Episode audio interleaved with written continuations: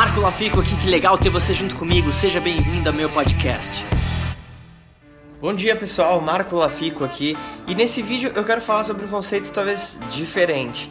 É um conceito de talvez você aprender a falar não. O que eu quero dizer com isso?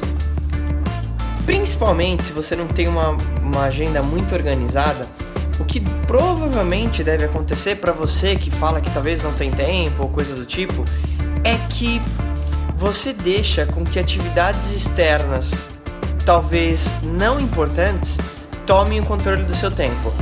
Vou te dar um exemplo mais prático de como isso acontece. Você está ali respondendo um e-mail, vem alguém e te liga.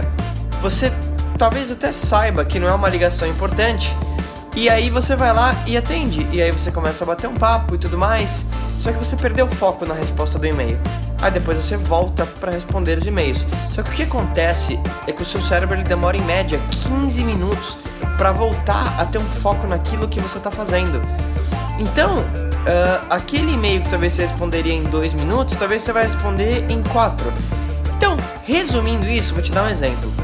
Se você de definir tua agenda em blocos de atividades, então, por exemplo, se você pegar uma hora do seu dia só para responder e-mail, você vai ser muito mais produtivo do que se você pegasse talvez quatro horas para responder e-mail ao longo do dia porque você demora um pouco para voltar a ter o foco.